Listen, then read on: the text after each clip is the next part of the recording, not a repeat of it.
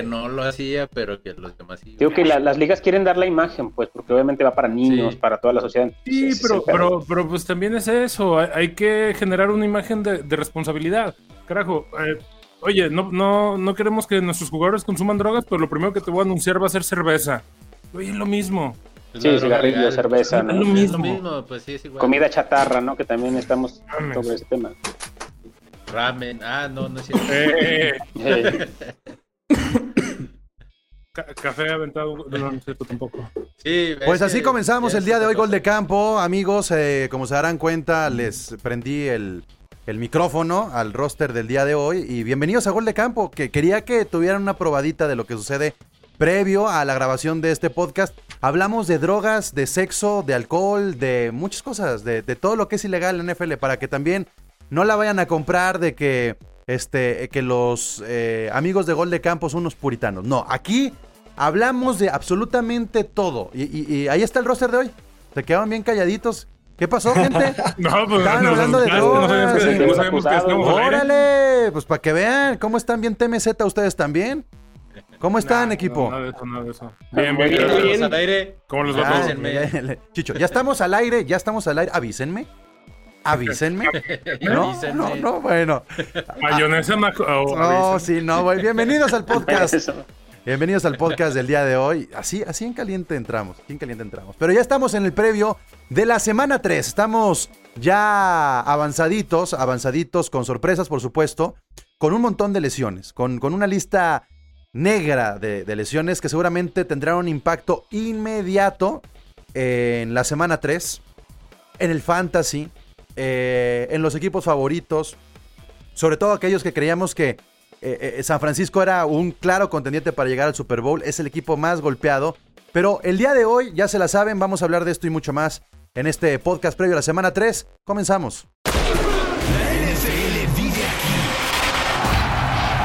La comunidad más grande de fanáticos con representantes de todos los equipos. Somos Gol de Campo. Me, da risa porque, porque sí, sí, sí. Sí entramos así como muy en caliente con el podcast. Este, y nomás les puse allá a, a grabar a- al roster del día de hoy. Pero ya los ubicaron. Ya los ubicaron. Nada más hay que hacer la presentación formal como lo hacemos todos los días.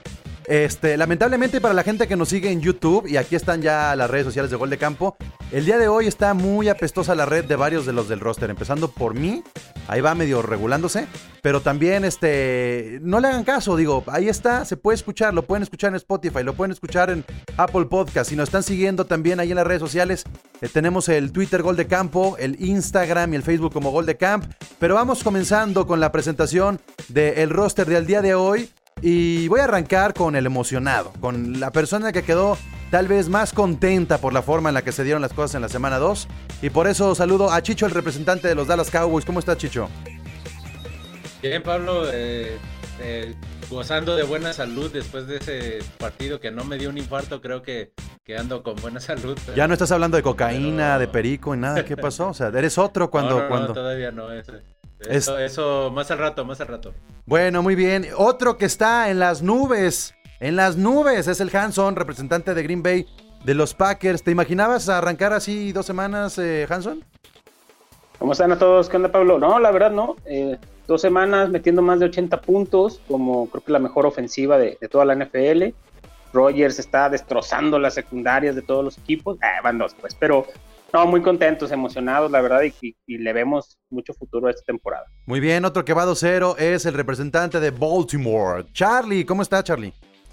También felices, felices y emocionados por el Monday Night que se viene. La neta, es- ahora sí que ya me entró el nervio y es el partido que llevo esperando desde que se anunció el calendario. Vamos a ver qué traemos de verdad. Y, y- y- y fíjate que está curioso porque yo creí que Baltimore y, y los Chiefs, lo platiquemos más adelante, llegarían más tranquilos, pero no. Este, han, han mostrado ahí como, ay, ay, ay, como que se les apretó un poco el camino en la semana 2. Pero lo vamos a platicar más adelante. Otro que trae un 2-0 a favor, mi Ramil y mi carnal. ¿Cómo estás, Candia? 2-0. Excelentemente bien. Todos decían que íbamos a ir a estas alturas 0-2, ¿cómo ves? Sí, que íbamos a estar como sotaneros o algo así, ¿no? Y pues no, no se ve, al contrario, cada día se ve más y más y más y más sólido el equipo. Se, se, se encabronan los demás porque hay dos Rams platicando del mismo equipo y como nadie tiene segunda. No, no. Y lo que me encanta de todo mundo es que todo mundo dice que las águilas perdieron, que los vaqueros perdieron, pero nadie acepta que los carneros ganaron. Exacto, totalmente de acuerdo contigo. Y eh, eh, así como hablamos de la edad de Ben Roethlisberger, hablamos de la edad de Paco Herrán, que yo creo que no se esperaba. O, o sí te esperabas, Paco, un arranque así de los Steelers. Sí, claro que sí, yo sí me lo esperaba y claro que estoy súper contento de ver que las cosas vayan como lo esperaba yo, por lo menos, sí. Yo lo, Pero es trampa, ¿no? Porque Paco estuvo ahí conduciendo el calendario azteca y por eso él ya sabía cómo iban a quedar los marcadores. Ahí, ahí venía la profecía de que esta temporada Super Bowl, ahí lo dice. Sí, de, de hecho, los, los 100 años de, de, la NFL fueron festejados precisamente por Paco, que también festejó los 100 años de su graduación de preparatoria. Coincide sí, la fecha del inicio. Enhorabuena, Paco. Y bueno, le vamos sí, a hacer así, sí, le, le, voy a hacer así de que, achú, y aparece el chino y luego ya lo saco, porque esos, así han sido los Jets, ¿no? Así han sido los Jets de, hola chino, adiós chino. Así prácticamente, este, chino, ¿cómo estás? ¿Qué hubo, qué hubo? Así, a tal cual. Se le acabó la temporada al chino Solórzano en la semana 2. Estoy mintiendo, chino. En la 1, cabrón. Así, eres, lo que son tus Jets en la semana 2, soy yo en el Survivor en la semana 1. Sí, sí, sí. Y, o sea, el récord 0-2 por los rivales sí lo podíamos imaginar porque juegan contra Bills y, San Francisco. Las formas, las formas creo que nadie se las imaginaba que fueran a ser así tan desastrosas. Los dos marcadores, la verdad, no han reflejado lo que ha sido el partido. Y la verdad, o sea, ya el trending topic es este, que corran a Adam Gaze. Y yo sé que Pablo lo vamos a tocar más adelante. Ya vamos a entrar, no sé si a temas de coreback y qué va a pasar eventualmente el año que entra. Y ese tema está muy interesante porque yo, tengo, yo, he planteado dos diferentes escenarios que puede pasar con. En el caso que los Jets terminen con ese first overall pick el año que.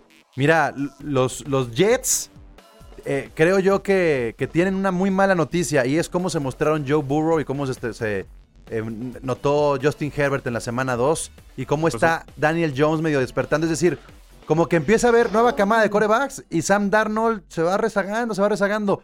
Entonces, entiendo que tu equipo pasa por un mal momento, pero lo vamos a platicar más adelante porque hay que darle orden a este podcast, a equipo. Ya se la saben. Comenzamos con realidad o ficción afirmando eh, justamente cuál es la realidad o la ficción de los equipos después de la semana 2. Después nos vamos al MVP, es decir, hablamos de la, del performance individual de alguno de los jugadores. Finalmente rescatamos tres de los mejores juegos de la semana 3 y terminamos con algunos tips de fantasy. Así es que, realidad o ficción, equipo. Así vamos a comenzar en este momento. Realidad o ficción. Ahí les va, prepárense. Yo voy a soltar la afirmación y ustedes me dicen si es realidad o ficción. Así es que, eh, precisamente, creo que esto lo tiene que responder el chino, porque pues, su coreback está dando mucho a qué hablar, pero no está aquí, en esta realidad o ficción. Kyle Murray, Joe Burrow y Justin Herbert. Cualquiera de estos tres ganará un Super Bowl dentro de los próximos cinco años, chino.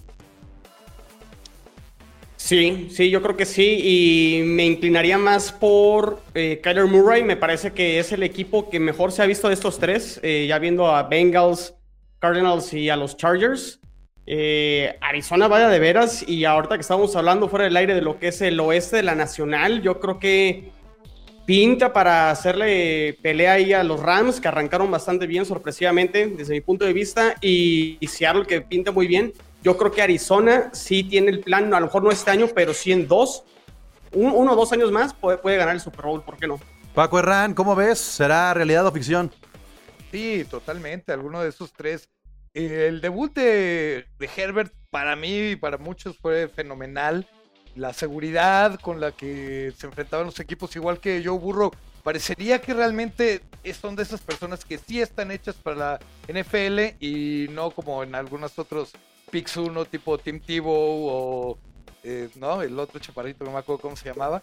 Y Kyle Murray, como decía Chino, pues claro que es la avanzada, ¿no? Va un poquito más adelantado, ¿no? Ahí, pues yo creo que van a darse unos buenos duelos con el buen Lamar Jackson, ¿o no, mi querido Charlie. Pues sí, sí, pero también yo siento que, que ya es como overreaction y ya estamos enalteciéndolos. Digo, en la parte de Herbert ha sido un solo partido, Burrow se ha visto bien, pero también les digo, Arizona, Cincinnati y los Chargers nunca han ganado un Super Bowl.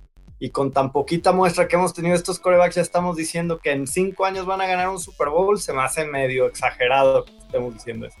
Sí, creo que es evidente que, que es un overreaction, porque claro que Joe Burrow y Justin Herbert tienen, tienen mucho talento, pero no tienen equipo, por lo menos Joe Burrow. Creo que además Justin Herbert, ya su head coach, dijo que si Tyrod Taylor está sano, él va a ser el titular. Entonces, creo que a él todavía le falta. Yo creo que Kyler Murray es el que está más avanzado y creo que tiene, tiene muy buen equipo y puede ser que a corto plazo sí puedan llegar los Cardenales a un Super Bowl. Sí, de acuerdo. ¿Alguien, ¿Alguien vio el partido del jueves? Que pintaba para ser el partido más aburrido de toda la semana y terminó siendo un partidazazazo. Partidazo, el, la, el número de pases completados, o sea, por más pases completados por un novato en un partido en, en la historia, Sí, pero bueno, es un overreaction, o sea, con Y la muestra que que nos han dado. se llevó, ¿no? Ahora, pero ojo, ojo, eh, eh, la realidad o ficción de decir Murray, Burrow, Herbert, Super Bowl en cinco años no depende únicamente del performance que han mostrado ellos en, la- en el inicio, sino el proyecto del equipo. O sea, ellos encabezan el proyecto. De entrada, yo sí creo que los tres son corebacks franquicia. Estamos de acuerdo todos, ¿no? Lo- Completamente. los vemos en sus equipos durante No. los próximos cinco No, años. No, yo, yo, yo- yo tengo que ver más a Herbert todavía. Yo no puedo Sí, decir que Herbert, eh, Herbert- Mira, es que, es que les digo por qué. Digo, sí, la impresión del segundo, del segundo, de la segunda semana es, es muy poco tiempo. Pero si lo vieran en Hard Knocks, neta, si vieron Hard Knocks, yo sé que es un reality show, prácticamente. Pero, no es como los Kardashian. Tiene un semblante, Herbert, tiene algo que no tiene ni Daniel Jones, que no tiene ni Sam Darnold, que no tiene ni este Trubinsky, que no tiene Baker Mayfield, que no tienen varios de los nuevas de la nueva generación, ¿eh? De hecho, lo único creo que no tiene que Herbert- tiene eh, eh, esa actitud de poder llevar a un equipo a, a lo mejor en cinco años o en siete años No, es- a, a finales o a un Super Bowl. Y lo- y lo que me dijiste- no veo con Lo que me dijiste, Hanson, el otro día es que porque era blanco, ¿no? no, no, al Ya contrario, fíjate, saliendo el racismo en gol de de, de los tres nombres que nos estás dando ahorita, lo veo como realidad en Murray y en, y en Herbert. En Burrow no tanto. Eh, fue, hizo una, hizo una locura en colegial el último año, pero eh, realmente no lo veo eh, en Cincinnati llevándolo a, a- a un Super Bowl, y menos con el comentario que hizo ¿no? después del partido, de, las, de, de que no quería estar eh, teniendo derrotas. yo, Creo que no fue el momento para decirlo. no, Sí, bueno, y hasta lo tomaron mal algunos jugadores. Yo Ojo, eh. difiero, yo difiero de ti, Hanson, en, en varias cosas. Primero, Herbert no lo veo llevando a un equipo al Super Bowl porque su peor enemigo es el equipo mismo. Es cierto lo que dice Pablo de que en Hard Knocks tiene un semblante, tiene una, una postura, tiene una firmeza, pero la administración del equipo no lo está tomando en cuenta, no están armando un equipo alrededor y no se ve que tengan planes de armarle un equipo alrededor digno de Super Bowl. Burrow también ah, no se cansó de recibir golpes este, este jueves. O sea, y, y el comentario que hizo no lo hizo como echándole al equipo, sino dijo, a mí no me gusta perder, pero tengo que asumir que perdí y tengo que salir adelante. No me gusta perder, pero vamos saliendo adelante. O sea, ah, yo creo que más bien se echó al hombro la responsabilidad de la pérdida del partido con la intención de motivar a los compañeros y creo que sí puede surtir efecto. De, de todo esto, realidad o ficción, creo que el único que en cinco años sí puede llevar a un equipo al Super Bowl es Kyler Murray. De ahí en más, Herbert no tiene administración que piense a largo plazo. Burrow no tiene un equipo que, o sea, tendrían que reestructurar el equipo prácticamente de principio a fin y casi casi hablarle a Chad 8-5 para que regrese. Murray es el único que, que sí tiene todos los fundamentos y todas las bases para, para cumplir esa meta de en cinco años tener un Super Bowl en las manos, creo yo.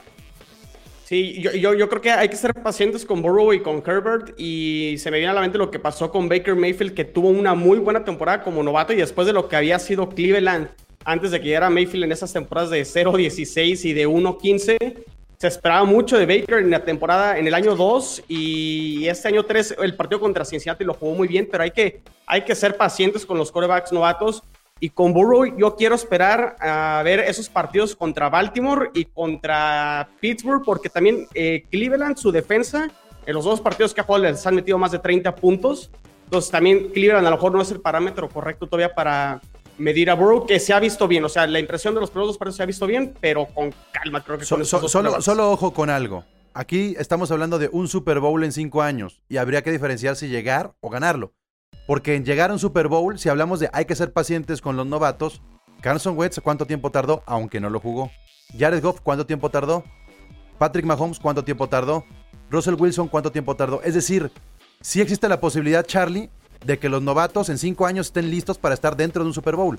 No, totalmente, pero, pero volvemos a lo mismo y fue lo que yo dije, es que es más cuestión del equipo que traen y como ya mencionaron varios, pues sí, Arizona trae un proyecto de equipo, yo no sé qué tan sólido está el proyecto de, de Los Ángeles, de los cargadores y el proyecto de, de, de Cincinnati. Y por ejemplo, lo que pasó con Anthony Lynn, que después del partidazo que da sale y dice eso, o sea, como que yo siento que pues es un, mal comentario, ¿no? O sea, después de que entra, entra tu coreback que drafteaste con el pick 6 da un partido como el que da y pones en duda su continuidad como titular, no entiendo entonces cuál es el proyecto. Pero eso no está mal. No, Acuérdense, por ejemplo, ¿qué, ha pasado con grandes corebacks? El mismo Aaron Rodgers se tragó banca 12, 3 años. Eh, pero, pero, pero también lo, supieron llevar. Charlie, pero también llevar, lo evolucionaron, lo entrenaron demasiado bien como para soltarlo y que se vuelvan promesas como un Baker Mayfield que no, que no da el siguiente cosa paso. Que no puedes entre, Puede pasar con estos, ¿eh? Hay una cosa que no puedes enseñar que es el carácter,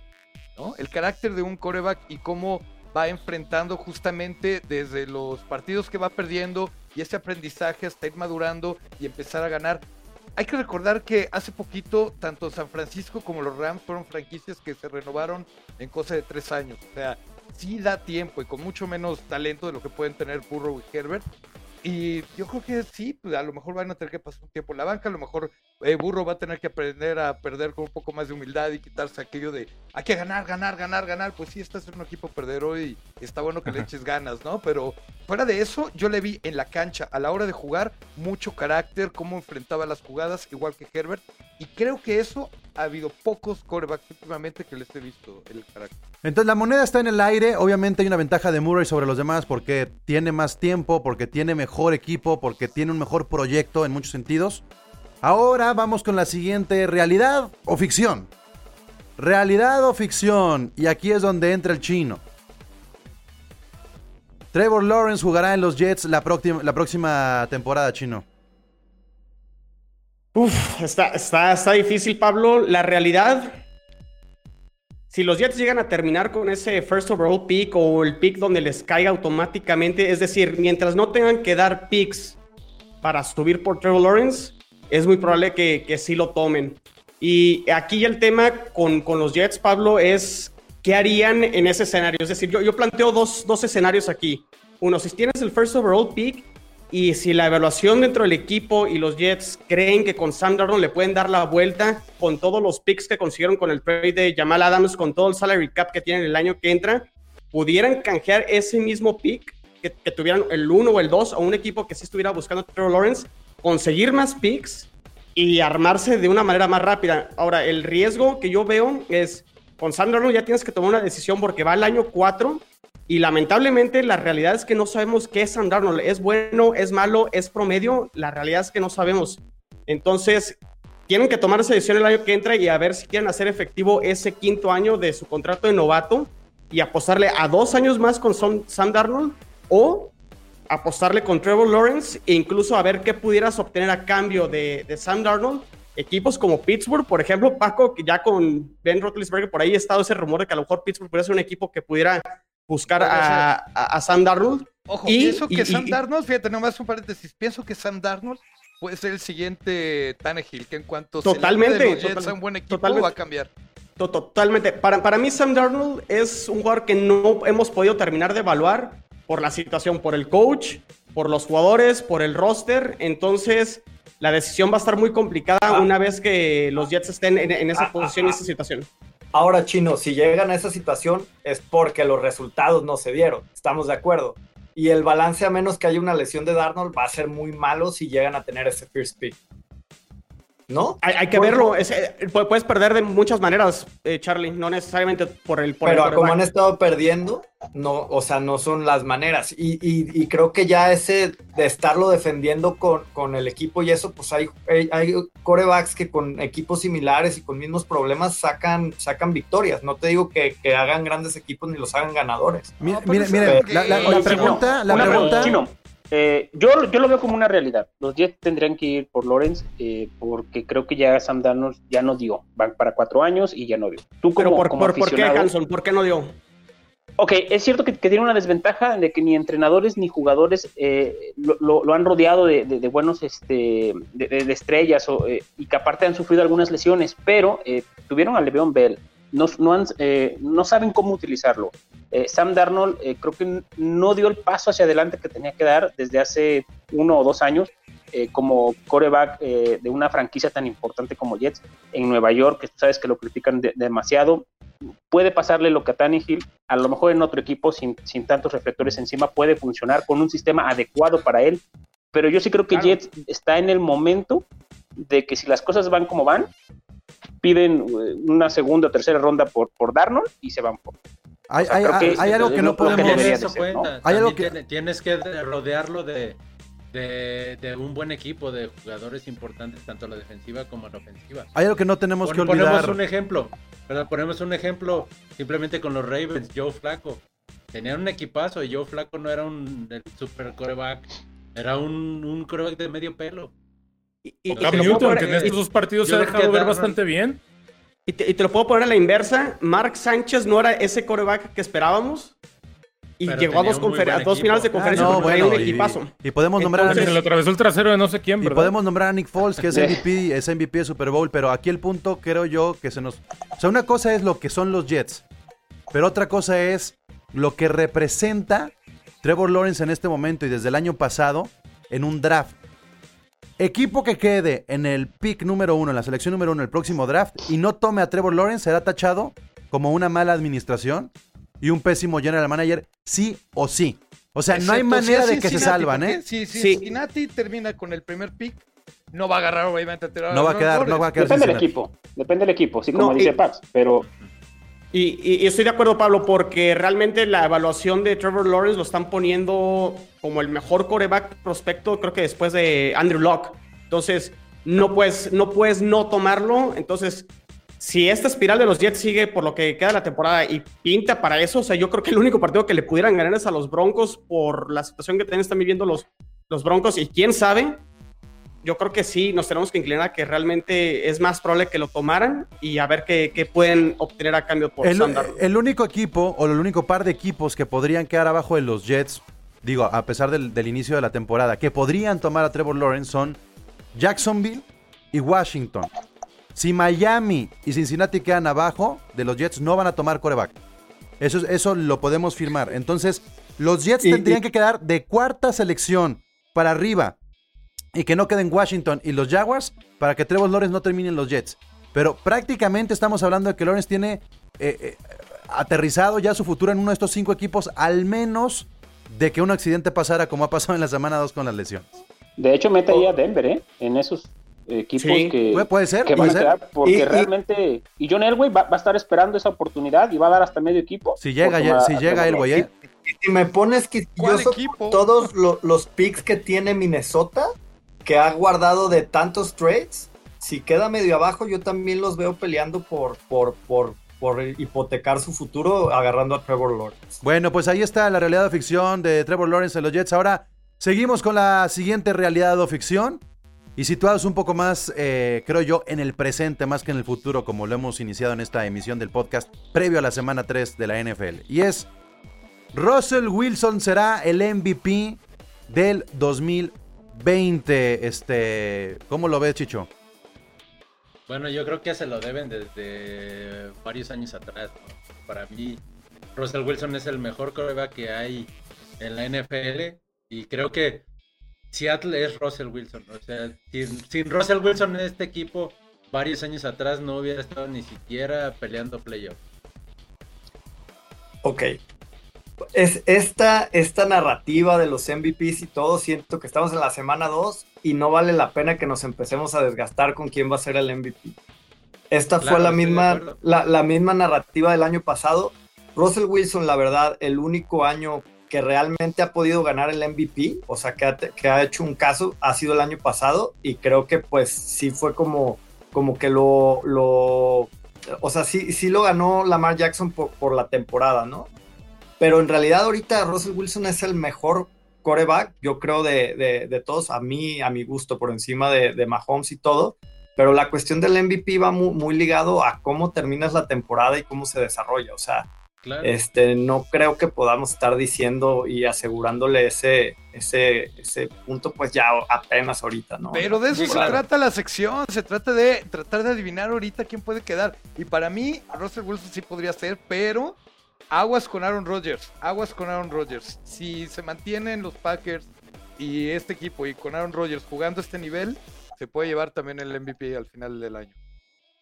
Recuerden que, que, bueno, que el MVP es eh, lo que un jugador hace por su equipo, ¿sí? Y, y obviamente, entre menos estrellas tenga, mejor. Y a Russell Wilson, para mí, fuera de, de la Legión del Boom, cuando se, de- cuando se deshizo, él tomó el comando del, equipo y tuvieron que habérselo dado el año pasado. ¿Ok? Mahomes, eh, Lamar Jackson fueron más vistosos porque el sistema de juego de Seattle era mucho de, acarrear el balón. Ahorita lleva a Russell Wilson nueve anotaciones por 11 pases incompletos. Vean esa estadística. Falta mucho para que termine la temporada, pero sin duda alguna es el mejor coreback en actualidad por, por encima de Mahomes y por encima de, de Lamar Jackson. Con, los números sí, de sí, ahorita no. probablemente, pero no, no creo Sí, que sea, falta mucho. no creo que sea mejor que Mahomes. Simplemente ver jugar a Mahomes da, da gusto. Da mucho gusto ver jugar a Mahomes. ¿Y a Wilson porque- no, Candia? No, pero no Wilson, ta- claro o sea, que es que sí. Wilson da gusto, pero, pero no es tan No espectacular. da como gusto Mahomes. porque Lo que Pero tiene le los Rams, digo, perdón, perdón. Lo que tiene, lo que tiene Wilson. división. No, lo que tiene Wilson es que tiene a, a Carroll atrás de él. O sea, es lo mismo que Cam Newton No, ahorita con no, no, Belichick. no, no, no, no, no. Carroll, Carroll No. lleva haciendo una cadena para Russell Claro. Wilson. Es la primera vez que le ha soltado Wilson- el brazo. Wilson es una-. Wilson- ¿A ti te gusta Mahomes? Porque lanza mucho. Y a grandes estrellas. Kelsey, Hill. A Mahomes, Y, digo, porque aguanta, oye, y porque oye, aguanta chingadazos y no se pone a llorar. Wilson es uno de los mejores atletas corre que tiene la no NFL. lanza. Wilson ¿eh? hace grandes a sus receptores. Ha- Ha- Hanson, ¿y a qué grandes estrellas le tiró Lamar Jackson su récord de pases el año pasado? Ok, Ah, pero bueno, que sean Lamar muy malos, Jackson eso fue MVP por lo que hizo por tierra. Le, el- No, su- no, esa no. plataforma Fue, fue le dio, el, le dio fue- el fue MVP. líder, fue líder de touchdown. ¿A qué grandes estrellas Sí, le tiró totalmente. Pero si le quitas las Ah. ¿cuántas mil yardas, Bueno, no. si lo hubiera sí, llevado mil yardas. el MVP. Yo creo que Wilson bueno, no va a ser con- MVP Con, con el mismo no récord y con los mismos touchdowns, yo creo que sí. Por eso les No, recuerdo yardas que terrestres no no creo. Aaron, Ro- Aaron, eh, Aaron Rodgers ya ha sobrevivido a varios entrenadores, a varios equipos, a varias estrellas. Ahí está y ahí sigue. Entonces, yo creo que si no es Wilson, Aaron Rodgers puede ser. Yo, y, y- y yo contestándole un poquito a, a Candia, Russell Wilson, si se llegara a lesionar, el equipo de Seattle pierde sus partidos. Y, y el año pasado, Kansas City, cuando se lesionó Mahomes, sacaron partidos con Matt Burrow. O sea, eso te habla de que Andy Reid y todas las estrellas, como dice Hanson, hace que caminen los jefes más allá del supertalento que es Mahomes. Eso tampoco lo voy a poner en disputa. Y este equipo de Seattle creo que ya evolucionó y ya, ya, no, ya, ya dejó de ser un equipo que corra más el balón. O sea, ya es todo el pase aéreo de, de Russell Wilson. Se está echando el equipo al hombro. Y además, esta victoria contra los Patriotas viste mucho. O sea, ganarle, o sea, meterle esos pases profundos a la secundaria de los Patriotas, no cualquiera, la verdad. Sí, Yo no creo que sea MVP este año. Yo, A yo ver, a digo ver, que este es muy es- temprano. Digo, sí, si no se lo pues dieron el año Charlie, pasado, no sé. Cha- Charlie, te- justamente, justamente es eso, intentar ver te- a partir de la semana 2 que hemos visto, que hemos visto que realmente pueda prolongarse hasta el final de la, de la temporada. Eh, O sea- Entonces yo creo que no, porque el Seattle no, no va, o sea, la defensiva de Seattle es un desastre. Ah, pero, Entonces- pero Seattle lleva bien cuatro temporadas eh, al hilo. Entonces, con más razón se lo tienes que dar a Wilson, ¿no? Pero al final del Claro. día siempre va a ser el A ver. líder de un equipo que acabe en la cima. es que también hay que entender algo, equipo. Y así ha sido siempre. Hay que entender pasa algo. playoff, Hay que entender algo. Estamos hablando con el defensor del MVP, que es Charlie. Entonces Charlie quiere que sea otra vez Lamar Jackson y se entiende. Entendemos esa terquedad, pero, pero, creo yo, Charlie, que este va a haber más argumentos para no darle el MVP a Lamar Jackson este año No, que el pero yo no, yo no estoy hablando de que Lamar Jackson vaya a ser. Yo estoy hablando de que al final del día, ¿quiénes han sido los ganadores del MVP? Eh, Brady últimamente, Patrick Mahomes, este, Lamar Jackson, equipos que terminan al- eh, hasta Matt Ryan en su temporada esa que terminaron siendo super dominantes.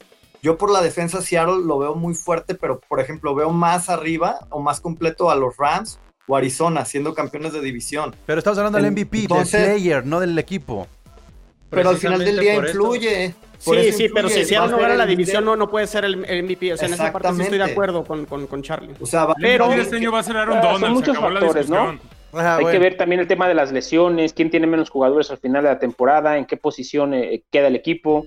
Esto va No, a influir y- mucho. y lo que me decías- es el jugador que da más a un equipo Lo que me que, lo, el- que el conjunto. Lo que me decías el otro día, Hanson, de la esposa de Russell Wilson, también dilo, o sea, hay muchos factores, ¿no?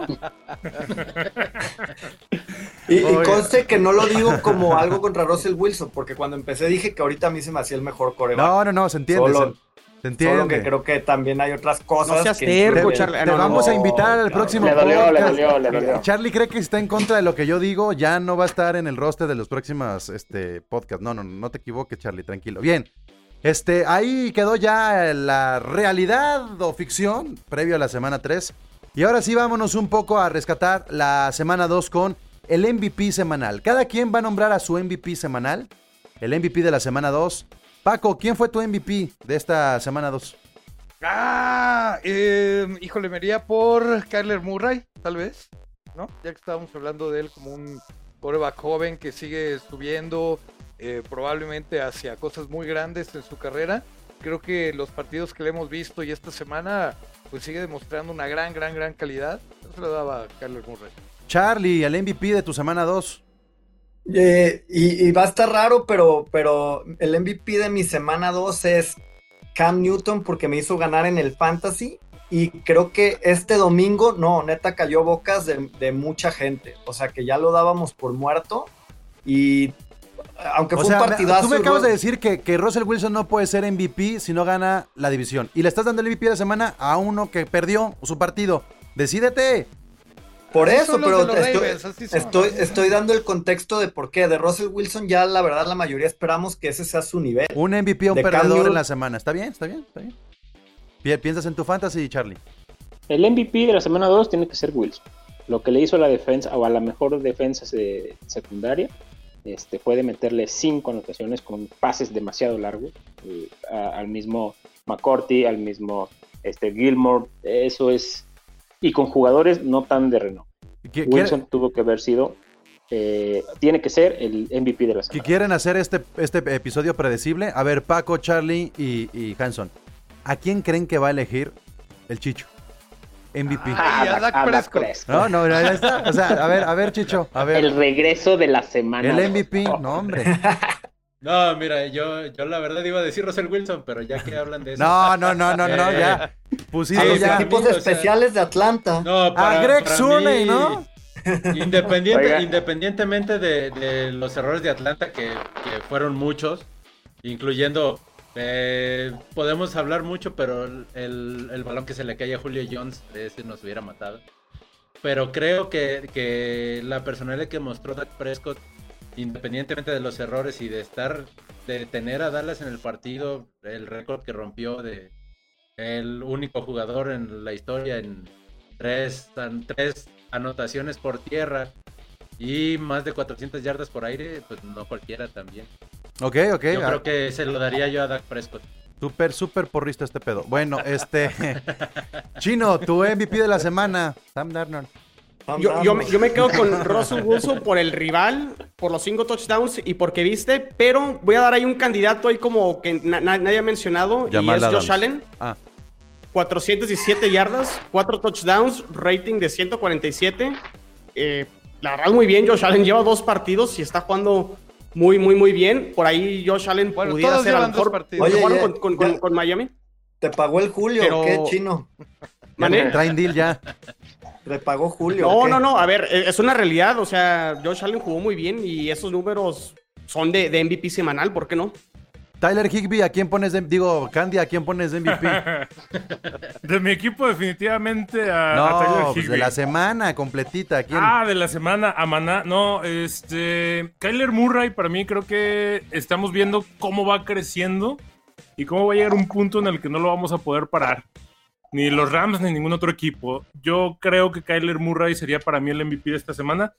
Y sí pongo a Josh Allen también ahí en esa, en esa línea, un poquito abajo de Murray, Sí. pero sí pongo a Josh Allen, ¿eh? por, lo mismo, por lo mismo que acaban de mencionar ahorita. Vamos viendo esta semana a ver qué tanto se destiñe Josh Allen. Ok, yo, Va a yo- fallar en algún momento. yo me voy a quedar con Russell Wilson. La verdad es que también estoy, estoy seguro de que le va a ir bien, de que le está yendo bien, de que hace mejor a todo el equipo. O sea, neta, sobre todo el manejo de reloj. Yo creo que pocos saben manejar el reloj como Russell Wilson y saben manejar un juego como Russell Wilson. Este, ahí es cuando se hacen los coreback élite y cuando se enfrentan a otros élite y que sepan precisamente llevar eh, el partido. En este caso, en este caso creo que todo el morbo del juego benefició mucho a Wilson. El, el morbo contra Cam Newton, el morbo de los Patriotas benefició mucho a Russell Wilson, pero a final de cuentas está haciendo mucho con poco. Todos creen que este Metcalf es un jugadorazo. Yo creo que es promedión y que es Wilson el que lo ha hecho ese, ese jugadorazo. Lo mismo con Lockett, porque está distribuyéndole a todos. Todos los que pueden recibir en los Seahawks pueden meter un touchdown gracias al coreback que tienen. Entonces, este, no dependen del juego terrestre, que eso también me gusta, a diferencia de Josh Allen, que sí depende de su juego terrestre y lo hace más coreback a Russell Wilson eso. Entonces, para como está la semana 2 a la semana 3, Josh Allen puede este, quedar atrapado en Jumanji y salir lesionado, señores. Oigan, pues ahí está el MVP entonces de, de la semana. Mucho coreback, nadie le da importancia a las alas cerradas. Tres touchdowns de, de, de Tyler Higby, bueno, nadie le importó eso. O- oye, me, mención honorífica a Derek Carr, ¿no? Otro que también ya dábamos por medio muerto y ayer dio un partido. Un buen juego, ¿eh? La verdad. Yo, Yo- creo que yo- ahí fue más bien Más el coach, ¿no? mucho mérito del coach, Sí. mucho mérito de Gruden. Y más mérito no- de no la ciudad. que haya estado también. Mucho Ay, más mérito de la ciudad. La verdad es que tuvieron un juego ay, completo ay, en Las Vegas. No, y además Bueno, otra ciudad- cosa. La, la- la casa nunca pierde. Los Saints ya no son. Los Saints ya, nos- ya no los veo como esos Saints, ¿eh? O- oigan, nada más, no, yo sé que no está en la parrilla, pero ¿cómo ven el brazo de Brice? Ayer yo ya perdió, lo vi muy acabado. Exacto, exacto. El año pasado ya o hace dos años. Ya no tiene brazo. Digo, a pesar no tuvo a Michael Thomas, hay que recordar eh, a su mejor receptor. Pero, Pero realmente no intentó es- pases largos, ¿eh? Pero ya no, No, está todo- usando. todo el Mike- equipo una tranquilos, es semana 2. Es que se le hizo el túnel carpiano cuando jugaba canicas con Paco y con Chabelo, ¿no? exactamente, exactamente. Ahí está entonces. Ahora vámonos con la siguiente sección que es los tres. Aquí está mal. Ya ven, eso me pasa por no. Por no corregir las cosas antes de entrar aquí al aire. Ahí está, ahora sí. Los tres de la semana 3. Los tres de la semana 3. Vamos a elegir cuáles son los tres juegos y para eso tenemos que repasar equipo toda la semana 3, cómo está conformada, comenzando por un gran y espectacular juego farol que es entre los Jaguars y los Delfines de Miami. Ese, ese, ese enfrentamiento entre Minshew y Fitzpatrick, que creo podría costarle a Fitzpatrick si llega a perder la, la titularidad. Yo sí me atrevo a decir que Tua no tarda en debutar, pero ¿cómo ven este juego de Jaguars o Dolphins? Solamente lo dicen y lo señalan. Juego de la semana, dedito arriba o dedito abajo. Dedito abajo, dedito. Te tienen que decirlo también, nos están escuchando. Dedito no. abajo. Ah, Dedito abajo, abajo. Dedito abajo. Que siga, que Todos sigue. Siguiente, siguiente. Estamos, El, el bigote contra la barba, esos dos. sí, Los que estamos aquí no pero- gateamos de bebés, güey. Tienes que explicarnos que también hay que decirlo. Bueno, ahora este, el equipo, el equipo, aquí vamos así, hospital contra hospital, Giants contra 49ers. Juego de la semana, dedito abajo, dedito arriba. No, Abajo. Dedito abajo, Abajo. abajo. Abajo, abajo. Browns contra Washington. Desde Washington, Armando Guzmán dice que abajo. Ok. Philadelphia Eagles contra los Bengals. Plan contra plan. Abajo. Abajo del de Washington. Decepción los Eagles. ¿eh? Hasta este momento de decepción los Eagles. Oye, otro, ¿juega Hortz este año o termina Wentz? No, sí termina Wentz. Sí. Yo creo que hasta se traen a Nick Foles de nuevo. te eh. voy a decir por qué también, Charlie. Lo tienen, tienen que hacer que vuelva a valer algo este Wentz. O sea, Para venderlo. algo tienen que conseguir con Wentz porque no creo que tenga más años con, con Filadelfia. un costazo. Este. Los Patriotas contra los Raiders. Sí, Ese puede ser. Sí. Uno de los tres. sí, dedo arriba. Sí. Yo Ah, sí Abajo, abajo. Ok, tenemos puede 5 ser de la contra semana. 2. Ok, Yo 5 abajo. contra 2. Es que siento que hay mejores. Ok. Pero es bueno. No, hay juego. tres. Los Falcons, tres. los Falcons contra los Bears de Chicago. Nah.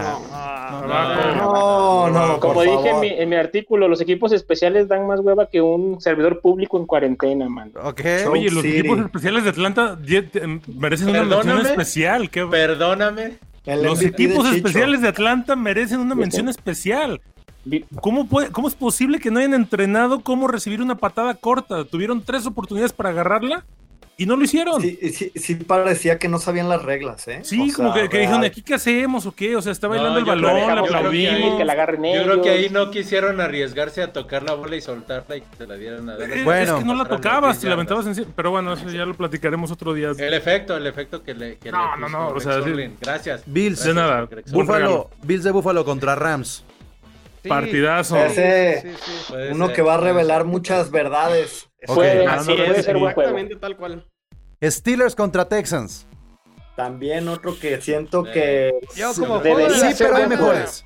A ver, no. Hay mejores, Hay hay mejores, pero sí está bueno el juego. Yo, yo les voy a decir, y esto va como con, con jiribilla para Don Paco, es el primero que los va a hacer batallar a la defensa de verdad. Pero háblele de usted. Cuando ¿Pero digas Don Paco, qué? háblele de Don, usted. Don Paco, Digo, está no es lo mismo- está fuera. no, ¿A quién no le es lo mismo Da- Daniel Jones y el tercer coreback de Denver, que ya prefirieron a Bortles que, que el que les tiró. Oye, pero, Entonces, pero, pero no le vieron la jeta de Sean Watson. ¿Cómo estaba de, de "Ay, no es tengo que nada? no tiene a quién tirarle. Es que no tiene a quién tirarle. Y la Fuller no va a jugar, está lesionado. A ver, Y- pero- y, Cook con monciones, pues Espérense, imagínate. espérense, no, no hablemos de este Fuller no partido. está hablemos- lesionado. Oigan, esta sección es para hablar de lo que sí tenemos que hablar, no de lo que no tenemos que hablar.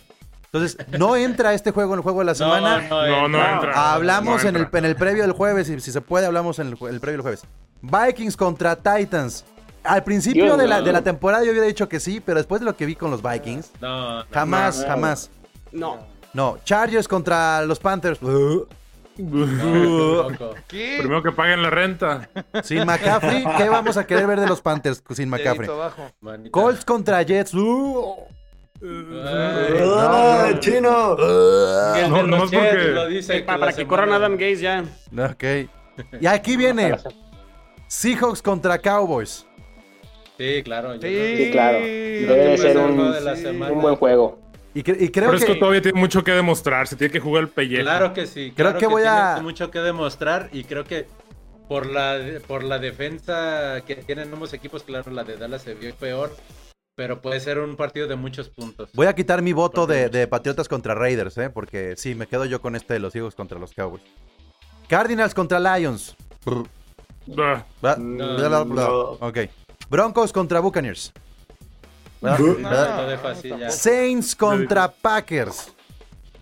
Ese Juegazo, puede ser un man. juego, ese sí. Y gana Creo que tener a los Green Bay. Saints, no sé. ¿Sabes por qué? No, yo, no, yo no voy a dar el voto porque tenemos el Monday Night más fabuloso de la temporada.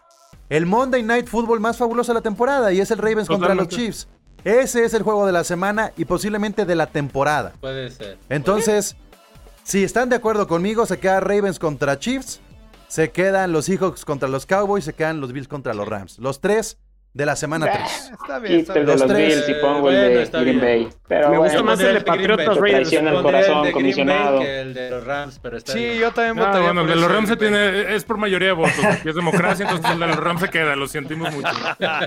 Entonces, Abuso de poder. Quitamos el de los Ah, Rams y bueno. ponemos a los Packers contra los Saints. por favor. Sí, Yo, sí, yo los Patriotas. Yo, ¿eh? yo me quedo con el de claro Patriotas. Yo Manita para me arriba. quedaría con el de Yo, Patriotas. yo creo que, yo No, creo que yo más bien el de Patriotas, el de Green Bay contra Santos va a ser una decepción. Pues mira, sí, pa- yo también creo que ese va a decepcionar. Y va a ganar Green Bay por paliza, creo. y pues como, como, creo, como no yo no creo, quiero que este podcast parezca partidos políticos, que te- tienen siete, ocho, en nuestro país hay un chingo, vamos a gringarnos todavía más, si estamos hablando de NFL. Y es, nos vamos a quedar con dos en esta semana, para que no haya pierde. Y vamos a hablar solamente de dos juegos.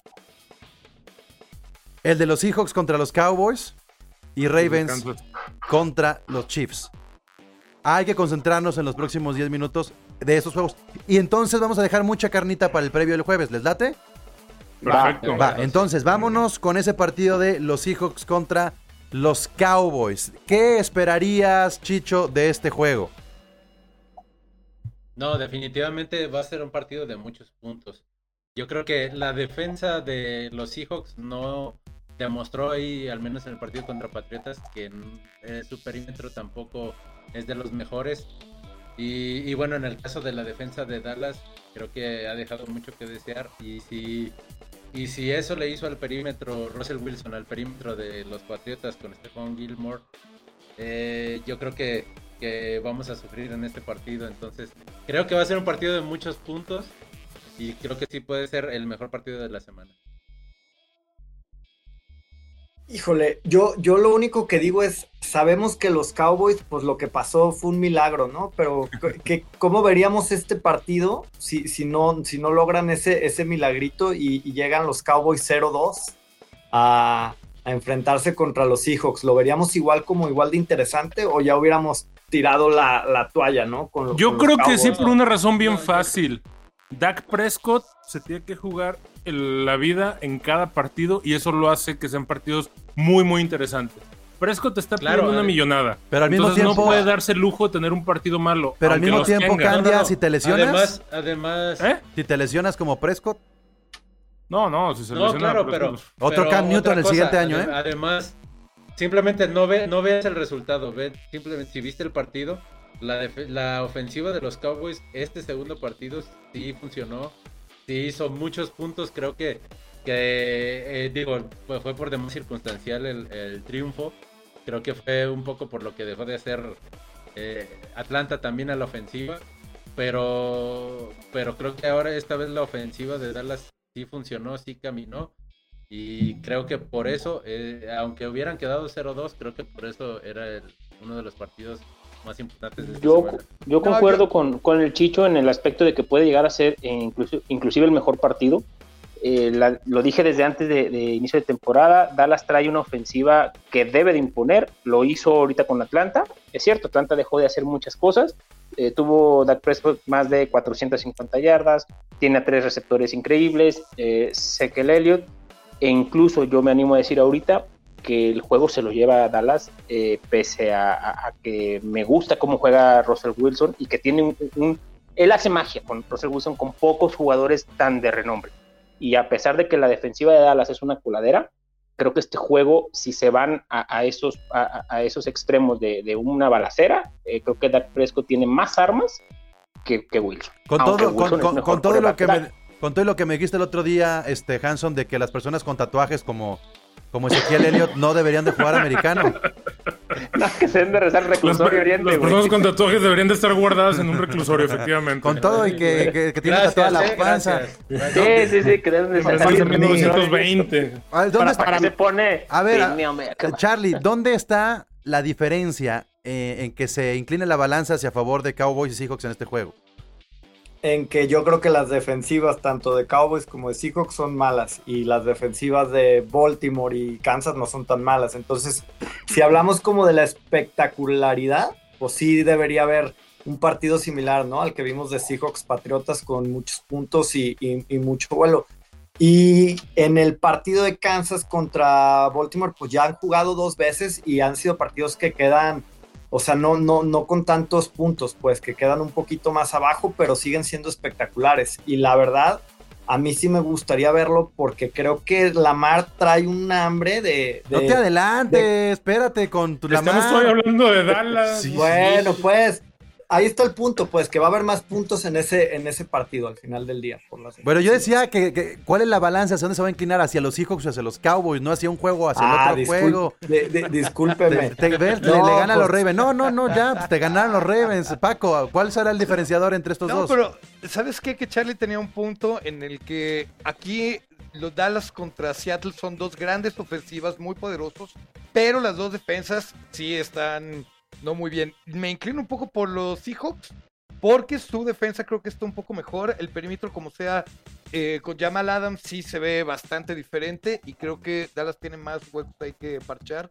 No creo que vayan a poder con la explosividad de los Seahawks en un shootout. Ahí Seattle gana. ¿A quién tendría que cubrir Jamal Adams? A Ah, Metcalf. es, es que cubre a todos. Eh, A Metcalf. ¿Cómo a no, Metcalf? que- ¿Cómo a- No, como a Metcalf. A ver, a su propio equipo, a ver. No, a- Es que mira, No, lo, lo que pasa, lo que pasa es que Jamal, Adams es un safety que no juega la zona sí. profunda. De hecho, el Jamal Adams Es híbrido, lo, que, ¿eh? lo quemaron dos o tres veces. Edelman lo quemó dos o tres veces en el partido. Sí. Y la zona corta es lo bueno que hace Jamal Adams. O sea, puede ir por el corredor, incluso va por los tight ends o puede ir por el, por el coreback. Sabe leer muy bien la jugada. Entonces, Jamal Adams es lo difícil. Realmente no tiene una marca específica. Y ahí es donde a lo mejor lo, Seattle lleva cierta ventaja. Y Pablo, ya nada más para terminar con los Cowboys. Este es el partido que los Cowboys tienen que demostrar si quieren ser contendientes en la nacional, porque se habló mucho de la expectativa de que pueden ser un equipo que puede llegar a la final de conferencia. Tiene que ganarle estos equipos de local si realmente quiere aspirar a ser eh, favorito en su conferencia y sobre todo también Dak Prescott, que no ha firmado su contrato, to- lo que le han ofrecido, ganarle, es- ganar estos partidos viste mucho y ahí es donde puede tener sus argumentos para poder pedir su extensión. Yo preguntaba a quién cubre Jamal Adams, eh, sobre todo, Chicho, porque CD Lamb se ha visto muy bien. Yo no confío, yo no compro que CD Lamb sea, no sea un receptor 1 o 2 dentro de los Cowboys. Es que tienen No, tres no receptores, uno. Es, que, para mí tienen que tres son, receptores, para mí uno. los tres receptores son, son de élite. O sea, a Mari Cooper, creo que incluso para mí yo, yo pondría a Mari Cooper como el, como el número 3. Creo que, creo que Michael Gallup, Michael Gallup es un, es un receptor de élite, lo, compró, lo, lo probó en esta, esa recepción, eh, esa última recepción que, que tuvo en el último touchdown, bueno, previa al último touchdown.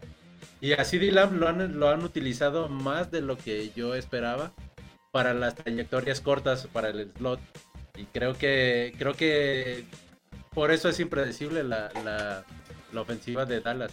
Porque puedes, puedes este, correr con Zeke Elliott o puede recibir pases, puede distribuye mucho su, su juego Prescott con ellos e incluso alguien que se vio muy bien para ser suplente Dalton Schultz, el ala cerrada de Dallas, esta vez tuvo nueve targets, ocho recepciones y uno de touchdown. Pues creo ahí, que ahí tiene muchas armas. ahí está, ahí está lo que podría ser un semi-análisis de este partido de los Cowboys contra los Seahawks, que será el domingo a las 3.25 tiempo de la Ciudad de México. Y ahora, ahora sí, ahora sí, por favor, Charlie, date, Chiefs contra Ravens. No, pues te- ya, ya como decíamos, ¿no? El partido que inicialmente parece ser que puede ser el partido del año. Digo, ya, ya habrá que hacer un análisis después y, ver qué, qué nos tiene la temporada. Pero sí, yo estoy muy emocionado porque veo un Baltimore más maduro y veo un Mahomes más maduro. Entonces creo que va a ser un partido como más pensante de que va, no, no, no vamos a ver este, tanta como como locura como lo hemos visto, sino vamos a ver como un partido de ya dos corebacks un poquito más maduros, con pases más precisos, lectura y, todo, ¿no? Que ha sido diferente a, a los últimos partidos que son bombazos, escapadas de último minuto, este, pues cuestiones así. Pero muy emocionado y ya nervioso un poco por el juego. Sí, totalmente coincido ahí con lo que dice Charlie. Y estos partidos ya son los que definen quién queda mejor sembrado para los playoffs. Entonces, ya este, este partido, aunque es semana 3, ya tiene tintes de playoffs porque Y- y- esperem- esperamos que se mantengan sanos, Charlie, los dos equipos. Pero el que gane va a llevar esa ventaja de poder recibir el partido en caso de una revancha en, en, Y- y- en una y- final de conferencia, probablemente. Que, que- que no es una ventaja de un partido, se vuelve una ventaja de dos partidos. Porque ya le sacarías en el récord uno y más el diferencial que Ah, cae además, por, por claro, el empate. exacto. Entonces sí es como un partido bastante importante con implicaciones. Au- Aunque, sa- sa- ¿sabes que Los jefes contra los Chargers, aunque fue un partido divisional, vi a los jefes un poco no tan poderosos como el partido contra Houston, pero luego los partidos divisionales se cuecen aparte, pero puede que Ravens gane. Yo, creo que va a ganar Baltimore este partido porque lo he visto mejor en sus primeros dos partidos que Kansas City. Justo, justo lo que quería retomar. Curiosamente, ambos ya se enfrentaron a un mismo equipo, que son los Texans. Se le complicaron más los Texans a los Chiefs que a los Ravens. Y los Chiefs se la empezaron a ver medio complicada con los Chargers. O sea, yo creo que ese tipo de diferencia no es que sea mejor equipo Ravens que los Chiefs. Simplemente siento que para el arranque sin pretemporada o juegos de pretemporada le ha costado un poco más a los Chiefs agarrar ritmo que a los Ravens. Sin embargo, el primer partido de los Ravens de la semana 1 a la semana 2 aquí sí me llamó la atención que fueron dos formas bien distintas de abordar el juego. Los Ravens en la semana 1 hubo mucho pase, en la semana 2 hubo mucho juego terrestre por parte del comité de corredores, no tanto de Lamar Jackson. Entonces, creo que en ese sentido han mostrado más armas los Ravens que los Chiefs en este arranque y, y creo que saben mejor cerrar las temporadas los Chiefs que arrancarlas. Entonces, por estar en la semana 3, yo creo, Candia, los Ravens podrían ser favoritos. Yo le. Yo- A ver, este, opinión personal, creo que este juego de lunes por la noche puede ser, eh, como dijiste hace rato, el partido del año y probablemente, Paco no me va a dejar mentir, se pueda convertir en, el juego de la década, de- destronando el partido de Kansas contra Rams, que nos encontramos en aquel restaurante que ya ves ese jueves que se iba a jugar aquí en México, que hasta la fecha para mí ha sido el partido de la, de la- de la década. Para mí. Impresionante, estuvo impresionante. No Sí, creo sí, que entonces, vaya a haber yo- tantos puntos en este Yo creo que este lunes puede ser un partido que pudiera destronar a ese, a ese partido, a, a ese récord, no tanto en puntos, sino en calidad de juego. Es que eso es lo que me llama la atención a mí, que, mira, a, a diferencia del juego de, de los Seahawks contra los Cowboys, que la, la ofensiva es tan poderosa, las defensas no tanto aquí, las defensas también están muy poderosas.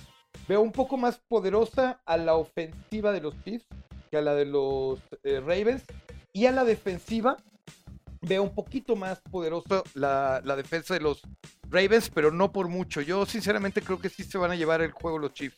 Y ahí te va. Es difícil no tener resaca de Super Bowl y los Chiefs, como se han ganado sus dos partidos. Y por otro lado, lo que yo quiero ver, que es lo a lo que te mencionabas en cuanto a la calidad, el cocheo. Creo Exacto. que este partido a nivel de coaches va a estar magnífico y cada uno como plantea el juego va a ser también mucho responsabilidad de quién gane aquí. Las llamadas de, eh, de jugadas y todo va a ser lo que va a marcar la diferencia este lunes. Y creo que puede ser eh, que nos vaya perfilando quién, quién va a ser el equipo dominante de la, de la conferencia. Creo. Yo creo que, y definitivamente creo que sí va a ser un, un- un gran partido, pero más de estrategia de, de sus entrenadores. No creo que de muchos puntos, y, y voy a explicar por qué. A, a Mahomes y, y al equipo de Kansas es prácticamente imposible pararlos todo el partido. Lo vimos eh, este pasado con, con- contra los Chargers. Demostraron quizás eh, en dos, tres cuartos los Chargers cómo limitar un poco a Mahomes y a la ofensiva de Kansas. Me gusta la defensiva de, de Baltimore, es más física y, si, y los esquineros que tiene Baltimore son muy buenos. Yo creo que van a limitar bastante a, a Mahomes, lo van a incomodar demasiado y creo que este partido se lo va a llevar Baltimore con bajas anotaciones, eh, no sé. Pero- pero también- 20, un pedazo. También acuérdate, ah, perdón Hanson que te interrumpa, pero acuérdate también que me dijiste que eso de dar anillo ya no es lo de hoy y que Mahomes puede estar distraído por dar anillo en, en- en su cancha, ¿no? No, pues el anillo olvídate por la boda, por casarse. No, lo, No, lo al que le va a costar la mitad del sueldo.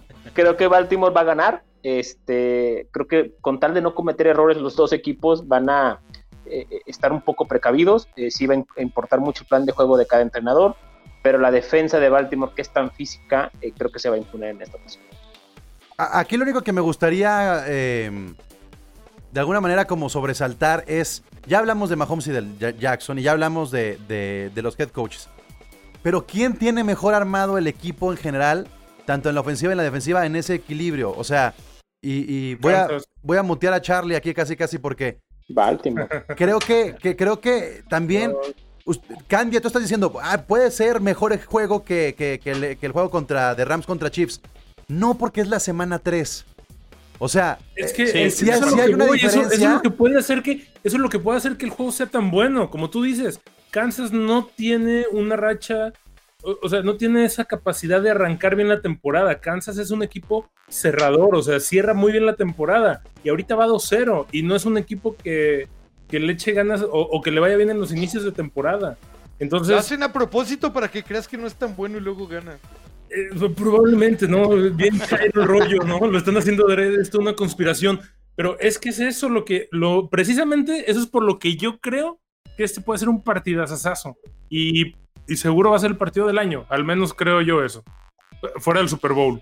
Pero lo malo es que cuanto más subamos las expectativas, más decepcionados luego podemos O, quedar. o entonces las bajamos Va a como ser un el juego muy pasado, tranquilo, ¿no? eh, muy, muy, mucho de estrategias. No, no sé si, si, si lo, lo, único que pudiera jugar en contra para Baltimore es que, o sea, los jefes quieren ganar un Super Bowl y a lo mejor no, no llevan tanta presión y Baltimore va con esa expectativa en la temporada de ir por todo este año y de ganarlo todo y a lo mejor ahí pudieran los nervios ganarles y cometer ciertos errores y que Kansas por ahí pudiera capitalizar, pero sí veo en mejor momento a Baltimore por lo mostrado en los primeros dos partidos que lo que ha mostrado Kansas. Y aquí ya como, como última pregunta, ¿este, equipo, ¿este partido lo veremos el 24 de enero del 2021? ¿Será el campeonato de conferencia? Viendo los demás pues equipos de la americana, debería. Debería, son los dos candidatos principales, definitivamente. Yo, yo sí lamento mucho decepcionarlos, pero uno de esos dos equipos van a ser los Steelers. No, no, no. no es porque le vaya, no es porque le vaya a los Steelers. Híjole. Perdón, se me cayó la risa, lo siento. Oigan, ya en, en, en, cuestión de tres minutos, ya para terminar, ahí estuvo el, el partido de Chiefs contra Ravens. Vamos a el fantasy. ¿A quién sí alinear? sin ser obvios con sus alineas. No me digan ya que este Lamar Jackson, Patrick Mahomes, por favor. Este tampoco se vale decir que Christian McCaffrey o Saquon Barkley porque pues no van a jugar. Pero a quién sí hay que alinear eh, esta semana en el fantasy por el rival, por el nivel, por el despertar, porque es un sleeper, porque es un waiver que hay que tomar. Hanson, esta semana fantasy, ¿a quién sí vas a alinear? ¿A quién sí hay que recomendar? Ah, bueno, eh, hablando de recomendación, eh, en lugar de, alinear, voy a hacer una recomendación para los famosos waivers que, son hoy en la noche para amanecer mañana. Pero la gente no va a escucharnos, no nos va a escuchar hasta el día de mañana. Bueno, buen punto. Este, ¿A quién alinear como, como, como un buen sleeper? Yo alinearía a Marquis Brown. creo que va a ser polvo a la, a la, a la defensiva secundaria de, de Chico. Ok. Chicho, ¿a quién sí alinear? Bueno, yo de, los que creo que han que tienen perfil bajo y han dado bastantes puntos, yo creo que a John Smith, el tight end de, los Titanes, creo que ese definitivamente es, un jugador a seguir. Charlie, ¿a quién sí vas a alinear o a quién sí hay que alinear?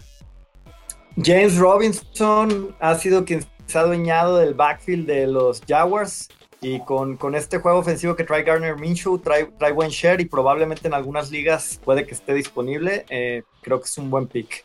¿Tú, Paco? Pues a mí me gusta mucho Ryan Tannehill esta semana, a pesar de que no tiene a AJ Brown, ya demostró la semana pasada que tampoco es tan imprescindible. Y pues con el nivel que vienen jugando Minnesota, miren, si Minnesota se ve un poco para arriba, va a estar buenísimo el fantasy, porque más pases, más puntos. Pero, pues, como está jugando Minnesota, yo creo que va a tener los pases sí o sí, como sea. Apuéstenle a Tannehill. Chino. Todo lo que diga Indianapolis Colts, porque juegan contra este equipo. Entonces, ahí, ahí les paso el, tip. o sea, no, no, no, pero tampoco me digas que Philip Rivers es un, es un candidato para alinear eh, como coreback. No, por, por ahí sabes cuál, eh, Pablo, a la defensa de los bucaneros que van contra Denver, que está muy diezmado. Por ello creo que puede tener un buen día esta defensa coordinada por Todd Bowles. Eh, me, gusta ahí para, para, la defensa. Mira, voy a simplificar. Yo, yo sí alinearía, por ejemplo, a Jonathan Taylor, que luego estaba muy peleado que si Hines, que si quién. Hines no figuró en la semana 2. Pero Jonathan Taylor es cantado. Ese tiene que ir a titular en pero, cualquier pero, equipo pero de la semana 2 estaba en duda, porque en la semana 1 se repartió mucho el juego. Y en la semana 2 estaba en duda si iba a tener esa carga. Ya quedó como running back número 1. Este, y posiblemente pueda estar dentro de la conversación del novato del año, ¿eh? Jonathan Taylor. Hay que recordar que la semana pasada James Conner le hizo más de 20 puntos fantasy a la defensa de, los Broncos, así que perfectamente lo puede hacer Jonathan Taylor. Bien, eh, Candia, ¿a quién se alinear? Eh, alguien que nunca toman en cuenta, John Hueku, el pateador de Atlanta. Nunca toman en cuenta los pateadores, pero esta semana hizo 14 puntos y van a jugar contra Chicago. Entonces va a haber muchos goles de campo otra vez. ¿Alguien más quiere agregar a alguien eh, dentro del fantasy? Yo, yo quiero mencionar a Tyler Higby, que ya entró en esa conversación también de, de Tyrant de fantasy, ¿eh? Machín. Más que Andrews en la semana 2, más que Gronkowski. No, más esperemos que, no se caiga otra vez. Pues no, pero, pero cerró bien la temporada pasada y arrancó bien esta. Tyler Higby es eh, un jugador o que te va a dar yardas o te va a dar touchdowns para hacer a la cerrada. enamorado de ese equipo. no, nomás de Higby. ¿Y cómo no estarlo? ¿Y cómo no estarlo? Perdón. los Tyrants son un dolor de cabeza este año, ¿eh? John Smith y Noah Fan ahí de líderes en puntos. ¿Quién lo, Sí. lo, lo Sí, fuera a pensar ¿dónde al quedó, inicio? no? Bueno, semana 2, vamos apenas este iniciando. Vas perdiendo tus ligas, ¿va? Por eso dices eso. ¿Yo? No, No, es voy 2-0. Ah, Tanto que me criticaban a mí que la de campo. Rams. eh, entonces por eso no estás agarrando waivers, estás ahí como en automático, piloto automático. Por cierto, no vayan por Freeman. ¿Por qué no? si Si no funcionó. Saquon Barkley con esa línea ofensiva, ¿ustedes creen que Freeman sí? Bueno, de flex. Son puntos de un es corredor consejo titular gratis y para los que estamos aquí. ahorita. Nunca sobran, nunca sobran. Sí, Bueno. tran- tran- Es un corredor titular y- vayan, y de verdad mejor vayan por mucho. Davis, el corredor de Carolina. Freeman va a ser un fiasco. Ah, no, sí, no, definitivamente Davis es mejor opción que Freeman. Pero el no vayan por Freeman. A ver, Hanson. Si no funcionó Saquon Barkley en los dos primeros juegos con la línea ofensiva que en tiene gigantes, 1.5 juegos, o sea, no en los dos ¿Eh? primeros juegos. Ok, ve, ve cómo han tratado a Josh, a este, ¿cómo se llama? El- a, a Daniel, el coreback de gigantes. Jugaron contra los ofensiva no va a abrir Steelers. huecos. Jugaron Y contra Freeman los ya se, Steelers. le, ya se le acabó un poco la gasolina. No vayan por ese hombre, vayan mejor por Davis. A ver, entonces tú me estás diciendo que contra los 49ers, los Giants no van a hacer, ni un jugador va a hacer puntos fantasy. No, no, no, no es que no los vayan Con a los hacer, contra el pero hospital. para que tú te gastes eh, eh, tu, tu, tu waiver en, jugador como Freeman, yo no iría con la posición 1. Es que no te lo tenías que haber gastado, lo, te viste, lo tuviste que haber elegido el lunes como yo. Eh, Freeman, ese muy Freeman tu no era para muy waiver. Ahí totalmente de acuerdo, pero aún así creo que no te va a servir. ¿Me explico? Pues me vas, me Gigantes va a ganar ese partido, ojo. Yo creo que lo va a ganar. Oye, El hay una liga, hay una liga donde yo traigo a Saquon Barkley y a Mostert. Sin ellos estoy teniendo, estoy teniendo que jugar con Howard y Cohen. Así que por favor dame a Devonta Freeman. Ya. Exacto. Bueno, equipo, pues ya hasta aquí llegamos el día de hoy con el podcast previo a la semana 3. Muchas gracias, Roster, Hanson, eh, Candia, Paco, Saludos. Charlie, Chino, Ch- Chicho, Chicho, Chacho, Chino, Chacho, Charlie. ¿Qué onda con qué onda con las ches? Chichacho, chichacho, Pancho. Pancho. Oigan, oigan, y, y nuevamente hacer hincapié, este, Hanson, por favor, apunta que Chicho ya pagó su apuesta. Ok, Pagada. quito esa apuesta ya, saldada. Gracias. Bueno, Ah. pues gracias, equipo. Cuídense. Ahí están.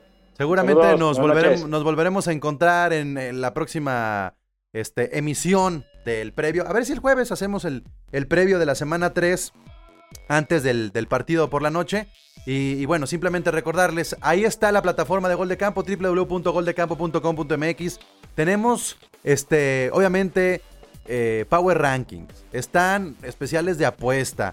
Está lo que está haciendo el Chelo respecto a los estadios. Tenemos los picks. Todo eso lo pueden encontrar en goldecampo.com.mx y por supuesto también seguirnos en nuestras redes sociales, en Instagram y Facebook como Gol de Camp y en Twitter como Gol de Campo. Mi nombre es Pablo González. La NFL vive aquí. Esto se llama Gol de Campo. Nos escuchamos pronto. Gracias. La NFL vive aquí. La comunidad más grande de fanáticos con representantes de todos los equipos. Somos Gol de Campo.